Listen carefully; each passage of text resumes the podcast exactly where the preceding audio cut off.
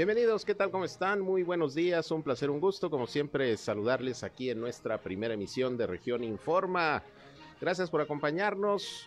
Estamos iniciando la semana, ya es lunes y aquí estamos listos como todos los días para llevarles lo más importante de la información de los acontecimientos más relevantes que han acontecido, sobre todo en la comarca lagunera, en Coahuila y en Durango, a través de la señal del 103.5 de frecuencia modulada Región Radio una estación más del grupo Región, la Radio Grande de Coahuila. Yo soy Sergio Peinbert, usted ya me conoce y les invito no solamente a escucharnos, sino también a entrar en contacto con este espacio. Como siempre, les invito a que si tienen algún reporte, algún comentario, alguna sugerencia que nos quieran hacer llegar, pues ya saben, aquí les atendemos con mucho gusto. Nuestra línea telefónica 871-713-8867, 871-713-8867. También nos pueden seguir en redes sociales y medios digitales.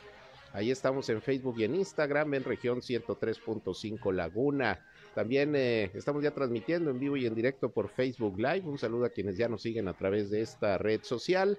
Y yo estoy en Sergio Peinber Noticias, en Facebook, en Twitter, en YouTube, en Instagram y en sergiopeinber.com, mi portal web de información que les invito a visitar. Ahí están los enlaces eh, para que nos escuchen también en nuestras transmisiones de radio. Y vámonos con un resumen inicial de las noticias más importantes que le iré llevando a lo largo de este espacio.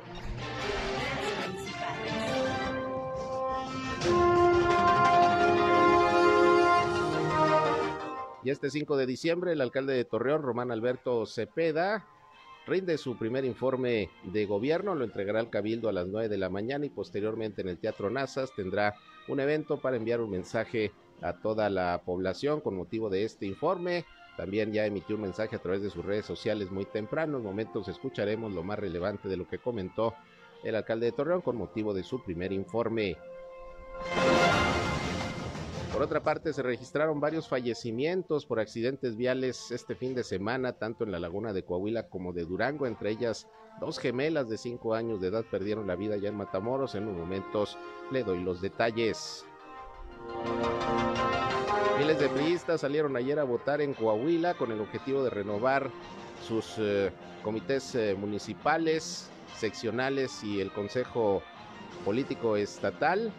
Por ahí votó el gobernador Miguel Ángel Riquelme Solís como primer priista del Estado. En unos momentos le tengo los detalles de este proceso interno del revolucionario institucional, que es con miras ya a las elecciones del próximo año en la entidad. Por otra parte, se está teniendo un proyecto para reubicar el velatorio del Instituto Mexicano del Seguro Social que se encuentra ahí en el Paseo Morelos. El objetivo es encontrarle un área más adecuada precisamente para los servicios que se prestan en este lugar. Por otra parte, hoy el eh, gobernador de Coahuila y el gobernador de Durango van a ofrecer una rueda de prensa para hacer el anuncio de un festival cultural que se va a desarrollar precisamente este, este mismo mes. Ya lo había anunciado el gobierno del estado de Durango y bueno, va a, va a haber colaboración también del estado de Coahuila. Ya les tendremos los detalles. Esta rueda de prensa será a las 9 de la mañana. Por otra parte, y con motivo de la temporada navideña, el Ayuntamiento de Torreón está anunciando que habrá 10 centros de transferencia en esta ciudad para que cuando terminen las festividades, bueno, los pinos navideños naturales se puedan llevar estos depósitos para el reciclaje y pues que la gente no se deshaga de ellos tirándolos en cualquier parte generando contaminación. Así que en unos momentos le comento toda esta información sobre el reciclaje de los pinos de Navidad aquí en la ciudad de Torreón. Por otra parte, este fin de semana aumentaron los casos y los fallecimientos lamentablemente por meningitis aséptica allá en Durango. 21 personas, mujeres, 20 mujeres y un hombre han fallecido por esta enfermedad y lamentablemente la cifra se sigue incrementando. En unos momentos le tengo el reporte completo. En el panorama nacional, pues eh, ayer Zacatecas nuevamente vivió horas de terror, de angustia por enfrentamientos y por acciones de la delincuencia organizada y déjeme le comento que precisamente ayer entre las uh, acciones de violencia que se presentaron, pues un juez, el juez Roberto eh, Elías, fue asesinado, Roberto Elías Martínez, precisamente allá en Zacatecas, en el municipio de Guadalupe. En unos momentos le tengo los detalles. Bueno, ya comenzaron a llegar peregrinos a la Basílica de Guadalupe, allá en la Ciudad de México, como cada año. Ahora sí, pues habrá la oportunidad pues de llegar hasta este lugar, luego de que pues en los años anteriores, por lo menos dos años por la pandemia, esto no se pudo. Y bueno, pues ya estas eh, peregrinaciones están llegando de manera muy copiosa a la Basílica de Guadalupe en la Ciudad de México. También le voy a tener información internacional y los deportes con lo más reciente de lo acontecido en el Qatar 2022 en el Mundial de Fútbol que sigue avanzando. Sorpresa sin duda en eh, los partidos que se han presentado en los últimos días. En un momento le voy a tener los detalles. Así que acompáñenos, quédense con nosotros. Esto es algo de lo más importante que le estaré llevando a lo largo de este espacio. Vámonos con el reporte del clima que ya está listo como siempre nuestro compañero y amigo José Abad Calderón, previsor del tiempo de la Comisión Nacional del Agua, cuando son ya las 8 de la mañana, casi con 10 minutos.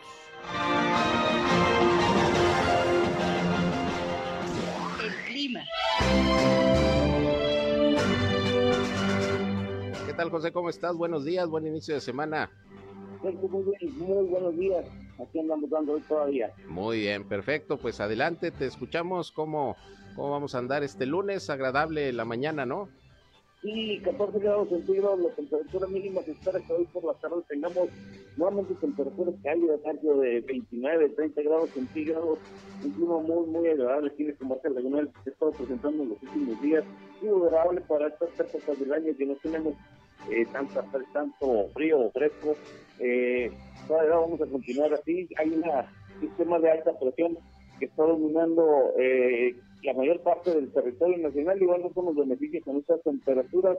Se espera que el sistema frontal número 13 arribe a la comarca lagunera por ahí del día jueves o viernes de esta semana y traiga un poquito más de eh, temperaturas frías, sin embargo ya lo estaremos este, calibrando en cuanto se vaya acercando este sistema frontal de. Muy bien, de hecho el fin de semana hasta calorcito estuvo haciendo, ¿no? Se sentía un calor, pues ya que generalmente no tenemos en esta temporada. Sí, así es. Eh, te repito, una temperatura de 32, 33 grados centígrados aquí en la comarca lagunera. La temperatura ideal para el cuerpo humano es de 26 grados centígrados, pero para los comarcanos, entre los 30 y 33, está perfecto. Así es, ya es buen clima para nosotros. Muy bien, José, pues gracias por la información como siempre y que tengas buen inicio de semana. Por aquí nos escuchamos mañana. Gracias, gracias, Gracias, buenos días, José Abad Calderón, previsor del tiempo de la Comisión Nacional del Agua. Pues sí, más de 30 grados centígrados ayer. Digo, estaba agradable para nosotros que vivimos aquí en la comarca lagunera, que es mucho calor, 30, 32, 33 grados centígrados, está agradable, pero sí estaba haciendo calorcito, ya para los climas que generalmente tenemos en esta temporada. Pero bueno, está agradable la mañana y así vamos a andar en este lunes. Ahí tiene usted el reporte completo y puntual del servicio meteorológico.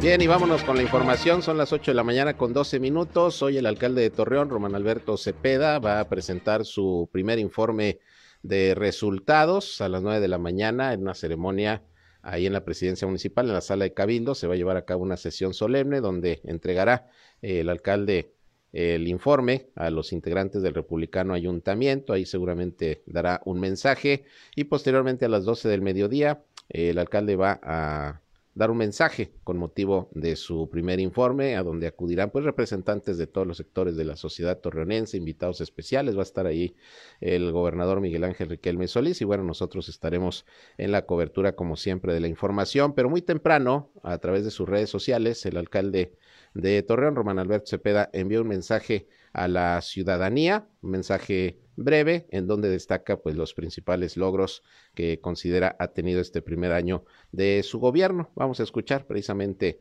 este mensaje que hoy por la mañana, repito, en sus redes sociales emitió el alcalde de Torreón con motivo de su primer informe de resultados. Muy buenos días tengan todas y todos ustedes. Amigas y amigos, en un año demostramos que Torreón siempre puede. Juntos Hemos emprendido este gran reto que asumimos con gran responsabilidad. Se cumple un año de retomar el rumbo y de poner orden. Hoy podemos ver con resultados que nuestro querido Torreón ya no es el mismo, que Torreón está de vuelta. Con trabajo y dedicación, todo reto se supera. Somos un gobierno abierto, eficiente y transparente. Con tu ayuda, estructuramos el Plan Municipal de Desarrollo, el cual nos ha sido fundamental para la construcción del torreón que todos queremos. Era primordial plantear estrategias verdaderamente encaminadas a desarrollar todo el potencial que tiene Torreón, con visión a resolver lo inmediato, como es seguridad, economía, agua y servicios públicos, así como concebir un municipio de vanguardia para las próximas décadas. Emprendimos el programa Ni tú ni yo y un estricto código de ética para abanderar la lucha en contra de la corrupción y prevenir cualquier actuar indebido de funcionarios públicos municipales. Hoy contamos con la primera unidad municipal de derechos humanos, la cual opera para proteger la dignidad y asegurar el trato íntegro a los habitantes de esta hermosa tierra. Con seguridad, todo es posible. Durante este primer año, trabajamos arduamente para mantener tu seguridad y la de tu familia. Equipamos a nuestros agentes e invertimos más de 58 millones de pesos en la adquisición de nuevos vehículos y equipo táctico. Operamos con una estrategia. Unimos esfuerzos con el gobierno del Estado, con fuerzas federales, el ejército y con los municipios vecinos. Interconectamos el Centro de Control y Comando C2 y C4. También creamos el Grupo de Reacción Laguna, con el firme objetivo de fortalecer el orden y la paz pública. Este año se graduó la primera generación de este grupo especializado así como la primera generación de nuestra Academia de Policía. Para mí, tu seguridad es primero. Poner a Torreón en los ojos de México y del mundo es una de nuestras mayores metas como administración. Gracias a que brindamos condiciones de certeza y credibilidad, los inversionistas vuelven a poner su vista en Torreón. Tan solo este año logramos la instalación de siete nuevas empresas de talla internacional que generaron una derrama económica de más de 145 millones de dólares.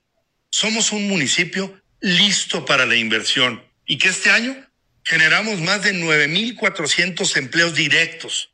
De igual manera, impulsamos el desarrollo de las mujeres y los emprendedores, con programas como Las mujeres siempre pueden. Otorgamos diversos apoyos para las emprendedoras. Destinamos alrededor de 15 millones de pesos para que inicien sus negocios y que con esto puedan cristalizar sus sueños. Llevamos a cabo ferias de empleo, los festivales Torreón Si Emprende, el día ahí, entre muchas otras acciones. Una de las demandas ciudadanas más apremiantes durante los últimos años es la dotación de agua suficiente y de calidad para el municipio. Este es y siempre ha sido un compromiso irrefutable en mi administración. Ante la crisis provocada por falta de mantenimiento en años anteriores y por las altas temperaturas, inmediatamente pusimos en marcha el plan de 12 acciones para que Torreón tenga agua para todos. Hoy tenemos ocho nuevos pozos ubicados de manera estratégica en el municipio, de los cuales seis ya se encuentran en funcionamiento y dos más estarán listos en próximos días creamos la estrategia CIMAS cerca de ti para acercar los servicios de CIMAS a las colonias de la ciudad y firmamos convenios con organismos empresariales, asociaciones civiles y universidades para contribuir al cuidado del agua en nuestro municipio. Seguiremos dotando de agua suficiente a cada hogar y cada comercio de la ciudad. Torreón sí tiene agua. Una ciudad limpia y bella invita a la inversión y al disfrute familiar. Emprendimos un gran proyecto, La Ola, torreonenses cuidando la ciudad. La Ola trabaja en todas las calles, plazas, espacios públicos, comercios y centros de reunión a donde acuden todas las familias torreonenses. Con este programa, más de 600 torreonenses han recolectado más de 7 mil toneladas de basura. Nos comprometimos a crear las obras de infraestructura necesarias para que Torreón esté a la vanguardia. Y así lo hemos hecho. Con una inversión de más de 170 millones de pesos, rescatamos los espacios públicos para que las familias puedan contar con lugares seguros y de recreación. Creamos y rehabilitamos plazas, infraestructura cultural y deportiva para que las niñas y niños tengan espacios dignos para jugar, en donde los jóvenes puedan practicar distintas disciplinas y para que las familias cuenten con lugares de sana convivencia. Este año, con el programa Cero Baches, reparamos más de 120 mil metros cuadrados en las calles que fueron dañadas por causa de precipitaciones y por falta de mantenimiento. Además, con nuestro programa de pavimento, renovamos la superficie de diversos caminos y pavimentamos más de 500 mil metros cuadrados en 150 vialidades. El porvenir de Torreón está en su gente. En materia de salud, ratifico el compromiso que tenemos con las familias torreonenses. Hoy Torreón cuenta con el primer banco de sangre de donación altruista. Es el único operado por un municipio y el primero en su tipo en todo México. En el ahora Centro de Salud Municipal pusimos en marcha nuevos servicios, como laboratorio, rayos X, farmacia y laboratorio de salud animal. Y por si fuera poco, tras su abandono, ahora el Hospital Municipal ya finalmente cuenta con certeza jurídica. Este espacio es de todos los torreonenses. A través del DIF Torreón, emprendimos acciones para las familias y los grupos en situación vulnerable. Inauguramos el Club de los Abuelos, un centro de vida asistida para adultos mayores, en donde reciben atención integral y disfrutan de un espacio digno para la convivencia. Iniciamos también el nuevo centro laboral Abriendo Caminos, para que las personas con discapacidad tengan acceso a capacitaciones, formación laboral y ocupacional. Y como gran proyecto, dimos inicio a la construcción de la nueva Casa Cuna DIF, un espacio totalmente renovado, con mayor capacidad y que atenderá a niñas y niños, buscando su bienestar emocional y físico. Todos en Torreón importan. Amigas y amigos, Torreón me llena de orgullo y sobre todo nuestra gente. Unidos, seguiremos construyendo la ciudad que todos queremos. Aún quedan muchas cosas por hacer. Queremos trascender como una de las mejores administraciones de Torreón Vamos a seguir avanzando con orden y con estrategia. Continuaremos haciendo de lo ordinario algo extraordinario. Con orgullo y pasión podemos decir que en mi querido Torreón siempre cumplimos. Muchas gracias. Bien, pues ahí el mensaje que a través de sus redes sociales para toda la población emitió esta mañana muy temprano el alcalde Román Alberto Cepeda. Parte de esto seguramente lo comentará también en la sesión de Cabildo, que en un rato se va a llevar a cabo ahí en la presidencia municipal, la entrega pues del documento con el informe de manera formal y a las 12 del mediodía pues estaremos pendientes también de este mensaje que emitirá, emitirá el alcalde ahí en el teatro, en el teatro Nazas. Bien, vámonos a una pausa y regresamos con más noticias, con más información. Sigan con nosotros, son las 8 con 22 minutos. Región Informa. Ya volvemos.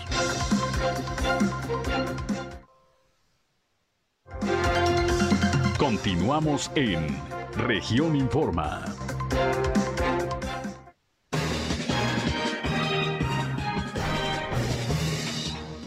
Bien, continuamos, son las 8 de la mañana ya con 25 minutos y bueno, vámonos con el tema de salud.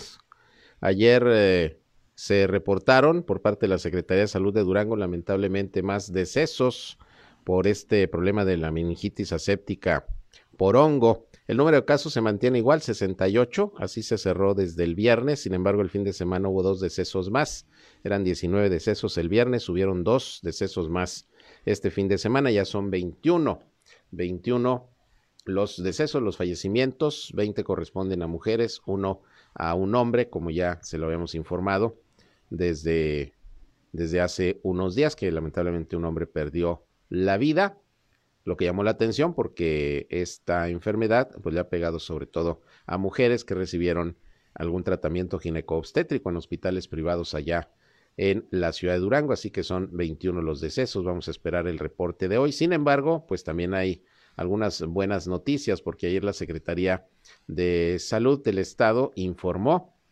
que hubo varias altas médicas que se dieron durante la semana. Estamos hablando de cinco pacientes que habían ingresado en distintas fechas al Hospital General 450 de la capital duranguense con síntomas de meningitis y antecedente de procedimiento quirúrgico en alguno de los cuatro hospitales particulares que en estos momentos están clausurados.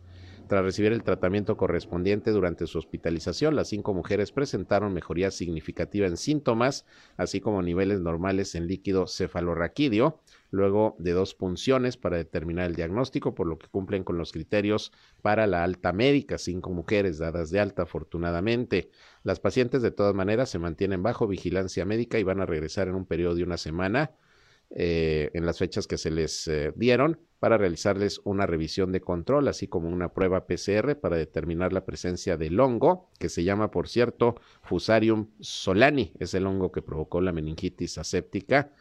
Y bueno, en caso de ser eh, requerido, pues nuevamente serán atendidas en el Hospital 450, Hospital General 450 de Durango, en donde pues un piso completo se dispuso para la atención de las mujeres que en este caso han estado resultando con los síntomas o ya, de hecho, con la enfermedad de la meningitis aséptica por hongo. Ese es el reporte de la Secretaría de Salud sobre esta enfermedad. Eh, enfermedad del día de ayer. Aquí en Coahuila, pues vámonos con el reporte del COVID-19 que se sigue dando todos los días. Eh, ayer se reportaron pocos casos, como sucede generalmente el fin de semana. Vamos a ver cómo viene hoy el reporte, pero ayer nada más se informó de tres nuevos casos, ninguna defunción afortunadamente. Seguimos ya eh, sin defunciones desde hace ya mm, varias semanas, unas tres semanas aproximadamente ya sin decesos, si mal no recuerdo. Estos nuevos casos, dos son de Saltillo, uno de Torreón. Eh, ha subido el número de casos activos porque en los últimos días ha habido un repunte. Las autoridades señalan que no es nada alarmante, pero pues eh, el exhorto es a seguirnos cuidando como siempre. Son 187 los casos activos en estos momentos en Coahuila, es lo que reportó ayer la Secretaría de Salud. Hay 13 hospitalizados, aquí sí subió la hospitalización, ya pasamos de 10 hospitalizados, no había sucedido desde hace también varias semanas. 13 hospitalizados, 9 son de Torreón, uno de Monclova y 3 de la ciudad de Saltillo. Ya con estas cifras está llegando Coahuila a 183.334 casos positivos de COVID-19, incluyendo 8.957 decesos. Esto es lo que se informa por parte de la Secretaría de Salud de Coahuila sobre el tema del COVID-19. Por otra parte, fíjese que este fin de semana lamentablemente hubo varios accidentes viales donde hubo pérdida de vidas. El más fuerte se dio allá en Matamoros. Resulta que el operador de un camión de pasajeros atropelló a una madre y a sus tres hijas, sus tres pequeñas hijas, cuando intentaban cruzar la carretera libre a Saltillo, justo donde se encuentran ahí las meloneras de Matamoros. Lamentablemente dos de las niñas murieron en el lugar. Fíjese usted qué tragedia. Los hechos se registraron la mañana de ayer domingo cuando la mujer identificada como Brenda Nereida, de 27 años, acompañada de sus pequeñas Miriam, de 11, Melissa y Melina, ambas de 5 años, gemelas, cruzaban esta carretera justo a la altura de la colonia Santa Cecilia. En determinado momento, el operador de un camión de la ruta Congregación Hidalgo, marcado con el número 15, las arrolló, quedando la mujer y sus hijas tendidas sobre el pavimento, según testigos de este accidente, pues eh, Ahí el responsable fue el del camión que no se fijó, dijeron los testigos y bueno, pues acudieron elementos de tránsito, eh, personal de la Cruz Roja, de la Policía Civil de Coahuila, revisaron a las cuatro personas y ahí mismo encontraron que Melina ya no contaba con vida, una de las niñas. Eh, se trasladaron a la clínica 79 del Seguro Social y más tarde pues también se informó del deceso de Melissa, la otra gemela de cinco años de edad que eh, estaba grave y lamentablemente falleció también por traumatismo cráneo encefálico en el lugar del accidente.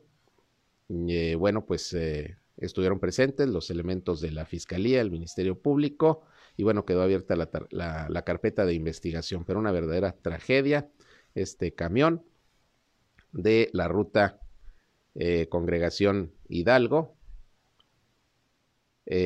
atropella a a esta señora madre de 27 años joven, a su hija de 11 y a sus otras dos pequeñas hijas de 5 años gemelas.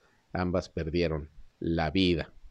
Terrible, una tragedia sin duda. Y luego también en la carretera Torreón Matamoros, la madrugada de este domingo murió un joven eh, al eh, sufrir un accidente y quien lo acompañaba está grave, según el reporte. El accidente sucedió minutos antes de las 2 de la mañana de ayer domingo en la carretera Torreón-Matamoros, precisamente frente a las instalaciones del Hospital General de Torreón, allá por el manto de la Virgen.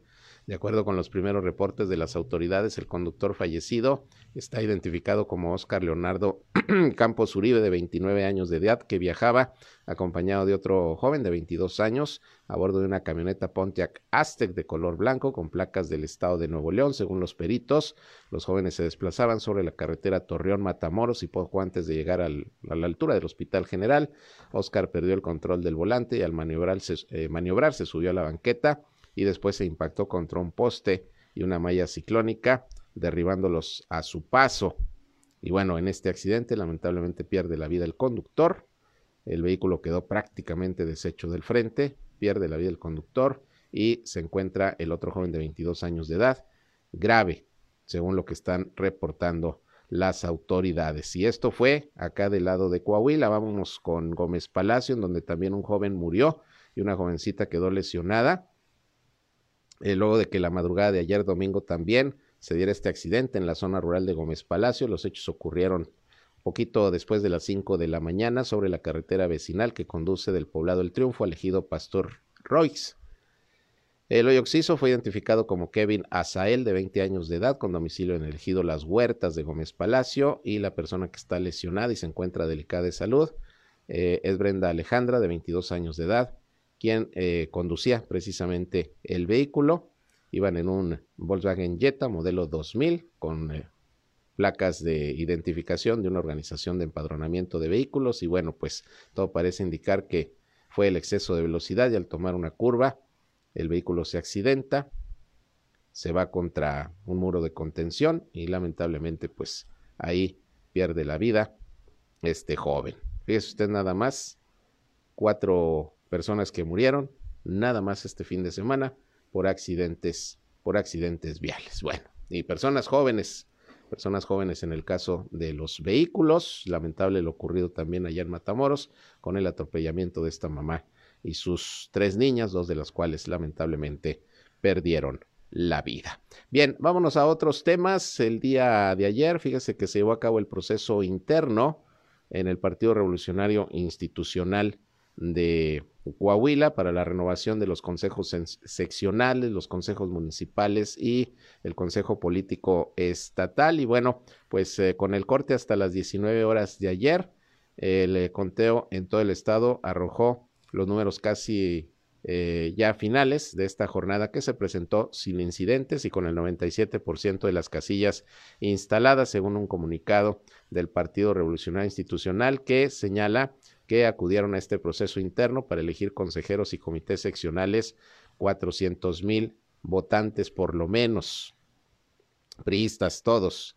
Eh, al acudir a emitir su voto, el gobernador Miguel Ángel Riquelme Solís, primer priista del estado, expresó que hubo una gran participación y que no se registraron incidentes desde temprana eh, hora. Hubo largas filas en los 38 municipios en donde pues los priistas acudieron a votar. En el caso aquí de Torreón, pues le tocó al gobernador Miguel Ángel Riquelme Solís, estuvo acompañado del presidente del partido, Rodrigo Fuentes Ávila, y la presidenta del PRI aquí en eh, Torreón.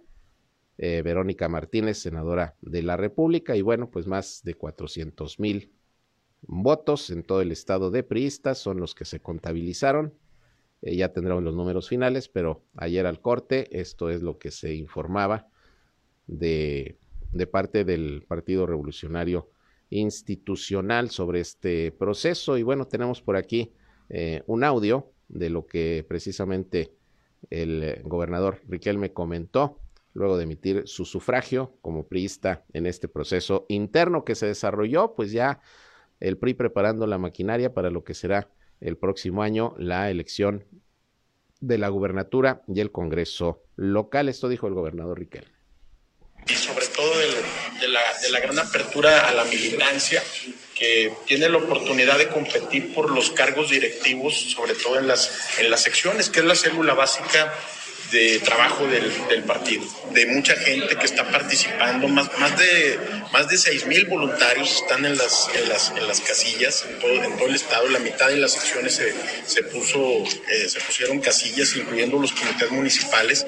Y he estado recibiendo de todas las casillas de amigas que son líderes de, de, los, de, las, de las propias dirigencias del, del partido, una, una, una gran participación. Sirve el ejercicio porque son procesos ya eh, muy típicos del partido, donde todo el mundo sabe que puede participar, donde las dirigencias pues, realmente tienen un peso porque va la gente y vota y vota por ellos, un peso específico. No los está seleccionando nadie ni de dedazo, sino que ahí compiten y, en ese sentido es la fortaleza del partido, es la estructura del PRI y, y cada, cada dos años se renueva y, bueno, pues hoy podemos ver un gran movimiento eh, por parte del Comité Directivo Estatal en los 38 en los 38 municipios.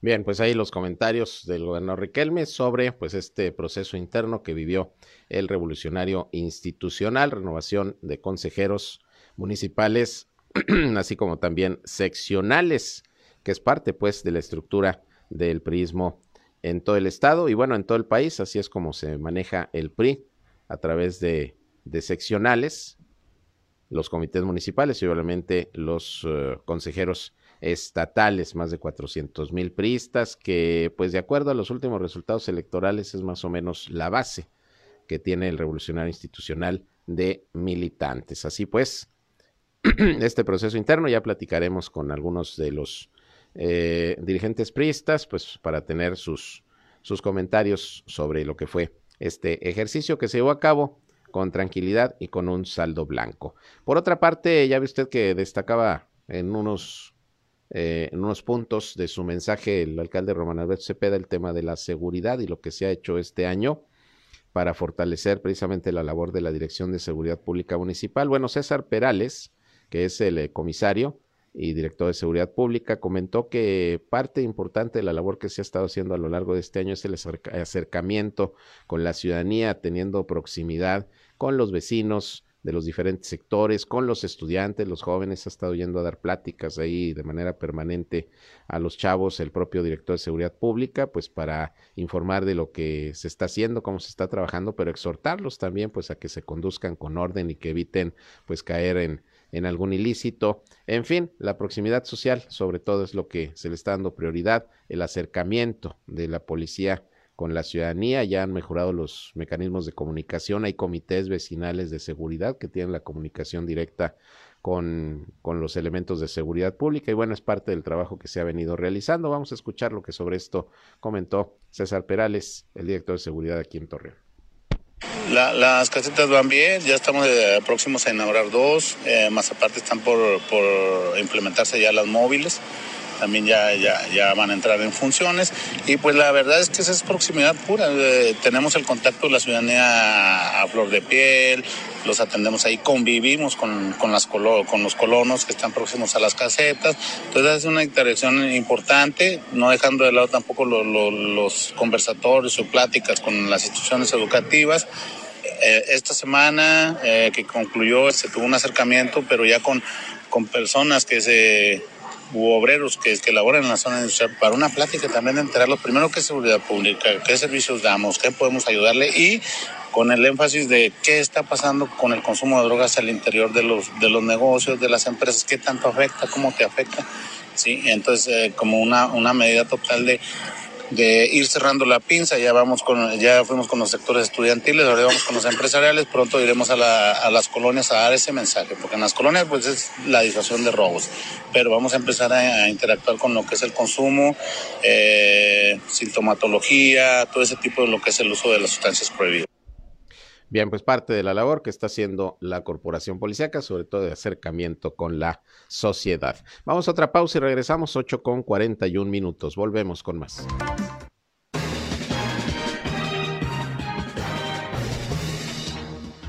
Bien, son las 8 de la mañana con 44 minutos. Como les decía hace unos momentos, hoy van a dar una rueda conjunta en unos momentos, dentro de unos 15 minutos, 9 de la mañana está programada una rueda de prensa con los gobernadores de Coahuila y de Durango, allá en Gómez Palacio, en el Museo del Acertijo. Eh, de acuerdo a lo que se ha informado, pues se va a hacer el anuncio de un eh, encuentro cultural, de un festival cultural que se va a desarrollar precisamente aquí en eh, la comarca lagunera de Durango y en donde, bueno, creemos que va a estar colaborando también el gobierno del estado de Coahuila, por eso la invitación que se hizo. Se va a hacer la presentación del programa como en la Laguna Ninguna, así es como le pusieron este festival que surgió de la idea de hacer algo similar al Festival Revueltas que se hace en Durango, hacerlo aquí en la comarca lagunera, como la laguna ninguna. Ya por aquí habíamos platicado con el director del Instituto de Cultura de Durango, que nos había adelantado que ese sería el nombre, fue lo que se determinó para este festival que en los próximos días se va a desarrollar aquí en la comarca lagunera. Ya les estaremos dando eh, más detalles y toda la información de lo que hoy den a conocer los gobernadores ahí en Gómez Palacio dentro de un ratito, ya para mediodía les tendré toda, toda la información.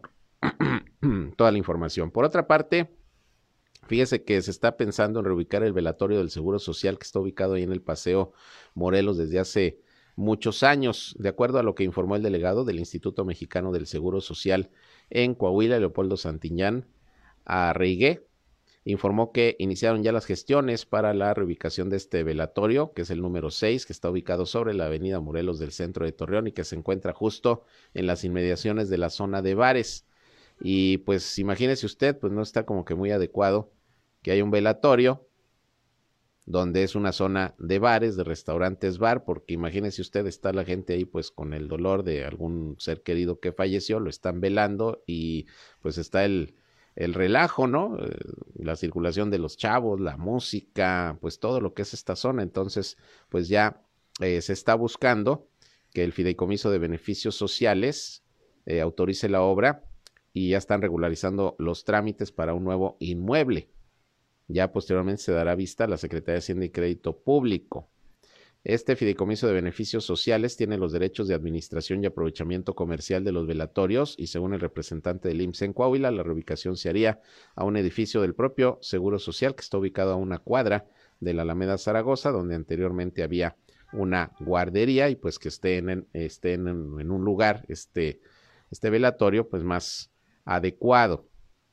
El Instituto Mexicano del Seguro Social cuenta con 18 velatorios en toda la República Mexicana, pues son poquitos, ¿eh? Y aquí hay uno en Torreón, y ahí se ofrecen servicios funerarios al público en general y trabajadores del instituto las 24 horas del día, los 365 días del año. Y bueno, pues ahí está lo que se busca hacer, reubicar este velatorio que sí, repito, sería lo más adecuado porque está ahí en una zona de bares, en una zona que es de mucho movimiento, que por las noches, sobre todo los fines de semana, hay mucha música, e imagínese usted, pues con la gente ahí velando a sus seres queridos, pues como que no está, no está adecuado. Pero bueno, eh, esto aparte de mejorar las propias instalaciones, que es lo que se busca también para dar un mejor servicio. Pues es el proyecto que trae el Seguro Social, ya estaremos muy pendientes de cuándo se lleve a cabo precisamente esta, eh, esta, esta obra.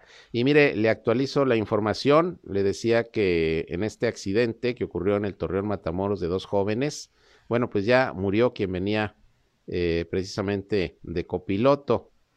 Se está informando en estos momentos que durante la madrugada de hoy falleció Gustavo, de 23 años de edad, que había resultado lesionado ayer en la madrugada en este accidente en la carretera Torreón Matamoros, donde el conductor de la unidad siniestrada perdió la vida en ese lugar, que era Oscar eh, Leonardo Campos, de 29 años de edad. Él falleció en el momento del accidente que ocurrió ahí cerca del Hospital General de Torreón. Bueno, ya se informa que falleció eh, el otro joven que venía en el vehículo, así que este accidente dejó dos, dos jóvenes. Sube la lista de muertos, de fallecidos, lamentablemente, por accidentes viales durante durante eh, este fin de semana. Lamentable. Pero fíjese que no nada más en accidentes viales, resulta que hubo una riña en el ejido Congregación Hidalgo, allá en Matamoros, que dejó un hombre sin vida.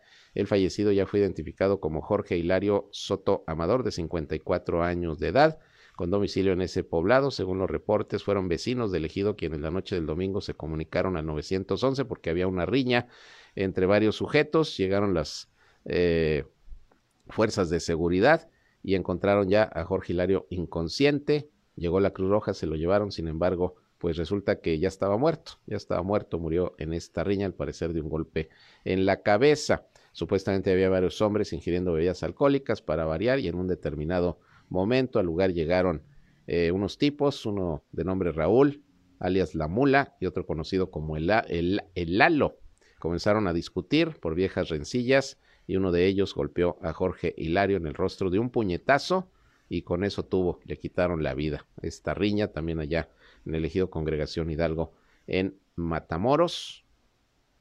Eh, lamentable sin duda lo ocurrido también allá en este municipio a raíz de una riña. Fíjese usted, pues ahí ni cómo, ¿verdad? Cómo controlar las cosas.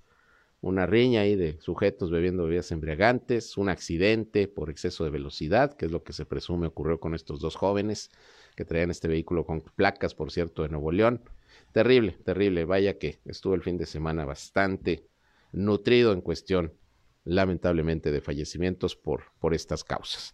Vámonos con Noé Santoyo, que nos tiene ya lista la información deportiva, lo más importante de lo ocurrido el fin de semana, sobre todo allá en Qatar 2022, con sorpresas todavía de equipos que están pasando y que no se pensaba que fueran a llegar a estas instancias. Vamos a escuchar. Hola, ¿qué tal, Sergio? Muy buenos días, amigos, muy buenos días. Te saludo con mucho gusto. Les comparto la información del ámbito de los deportes. Los rumores respecto al futuro de algunos futbolistas de la selección mexicana han comenzado a surgir pese a la decepcionante participación en el Mundial de Qatar. Uno de ellos es Alexis Vega, el delantero de Chivas, que parece no seguirá portando la camiseta rojiblanca tras lo hecho en la Copa del Mundo, aunque en lo individual tampoco fue el Mundial esperado de Vega, que no pudo anotar y falló una jugada clarísima de gol al inicio del encuentro contra Arabia Saudita. Parece que en Inglaterra lo siguen desde hace tiempo y ni siquiera la pronta eliminación del Tri habría asustado a su presunto postor. Países Bajos y Argentina, además de la Inglaterra-Francia, son las llaves definidas en los cuartos de final de Qatar. Aún faltan dos llaves por definirse y hoy en la jornada de los octavos de final hay partidos bastante interesantes, como el Japón contra Croacia a las 9 horas. A las 13 horas de hoy, Brasil se enfrentará a Corea del Sur. Dos hijas y uno de los nietos del astro brasileño Pelé indicaron que el tres veces campeón de la Copa Mundial ha estado hospitalizado desde el martes por tratamiento de una infección respiratoria agravada por el COVID-19. Agregaron que el exfutbolista de 82 años de edad no está en inminente riesgo de muerte. Kelly y Flavia Nacimiento, así como Arthur Arantes de Nacimiento, dijeron en una entrevista la noche de ayer que esperan que Pelé, que se está sometiendo a quimioterapia por cáncer, deje el hospital Albert Einstein en Sao Paulo y se recupere completamente de la infección respiratoria. Ni su familia ni el personal del hospital tienen predicciones al respecto. Los vaqueros de Dallas aplastaron este domingo 54-19 a los potros de Indianápolis para mantenerse dentro de la pelea de los playoffs hasta la semana 13 de la temporada 2022 de la NFL. Dallas llegó a nueve victorias por tres derrotas, es segundo en el este y quinto de la conferencia nacional. Los Colts tienen marca de cuatro ganados, ocho perdidos y un empatado en el sur de la americana, con lejanas posibilidades de clasificar.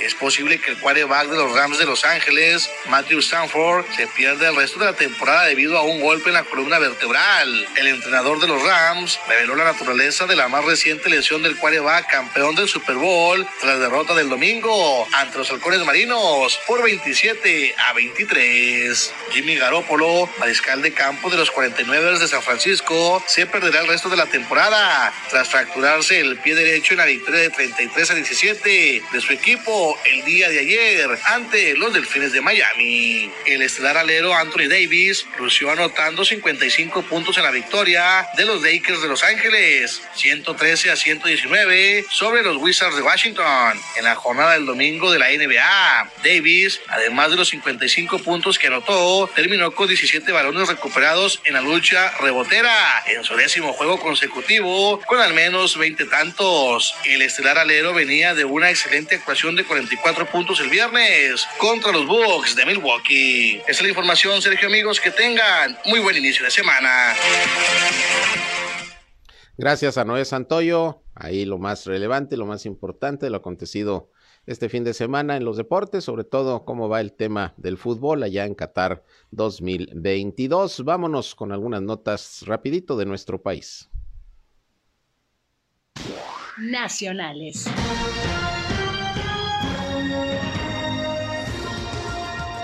Y bueno, pues resulta que sigue la violencia en nuestro país. Aguascalientes, San Luis Potosí y Durango anunciaron la suspensión de las rutas de autobús que pasan por el estado de Zacatecas. Esto tras la serie de bloqueos e incendios registrados en casetas y diversos puntos carreteros que se registraron el día de ayer. Asimismo, se cancelaron las salidas de la central camionera de Zacatecas para no poner en riesgo a la población.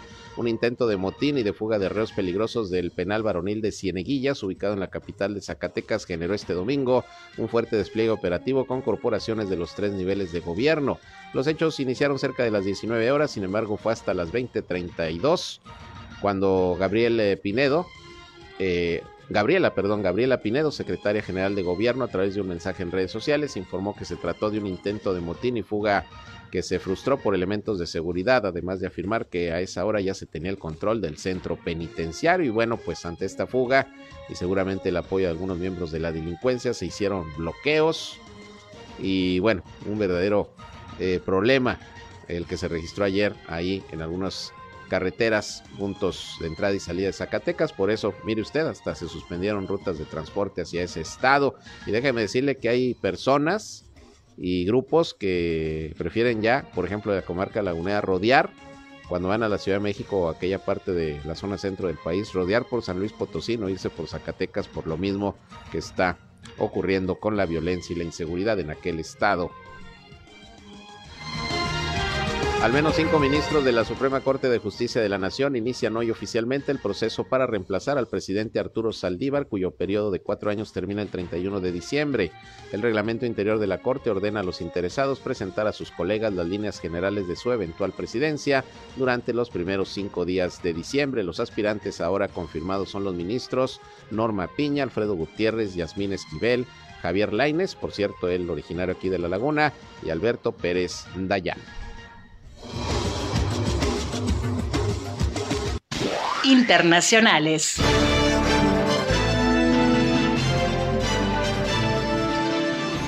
Y el suministro de agua y luz quedó cortado en, en, Odessa, la ciudad de Odessa, al sur de Ucrania, al igual que otras ciudades. Esto luego de una goleada de ataques rusos contra infraestructuras críticas y objetivos civiles del país, que dejó al menos dos muertos en Zaporilla, también allá en Ucrania. Desde la compañía estatal eh, Ucrenegro, se informó que los misiles rusos habían impactado en varios puntos de su red, por lo que se procedería a cortes de emergencia para poder estabilizar los suministros, así que los ataques rusos dejando en estas últimas horas problemas con la energía eléctrica y el agua en varias ciudades de Ucrania. Y hablando de los rusos, pues el presidente Vladimir Putin firmó la ley que prohíbe la propaganda de relaciones sexuales no tradicionales, la pedofilia y la reasignación de género en los medios de comunicación, Internet, la publicidad, la literatura y el cine. La información sobre la firma de ley apareció en la base de datos de la Duma del Estado, que es la Cámara Baja. Anteriormente la ley ya, había sido aprobada por la Duma del Estado y por el Consejo de la Federación Rusa y bueno, pues ya la firmó el presidente ruso. Vladimir Putin, en donde prohíbe sobre todo la propaganda LGBT. Así las cosas en Rusia. Bien, y con esto llegamos al final de la información. Gracias por su atención a este espacio de noticias, el primero del día. Aquí a través del 103.5 de frecuencia modulada Región Radio, una estación más del Grupo Región, la Radio Grande de Coahuila. Los esperamos en punto de las 13 horas, donde ya les tendremos lo más relevante de la información hasta ese momento generada aquí en la comarca lagunera, en Coahuila y en Durango. Que tenga buen inicio de semana. Por ahí nos escuchamos más tarde y se quedan con mi compañera Jackie La Bambi Villarreal con buena música, promociones, información y todo para que sigan teniendo una buena mañana. Yo soy Sergio Peinbert, usted ya me conoce. Muy buenos días. Esto fue Región Informa.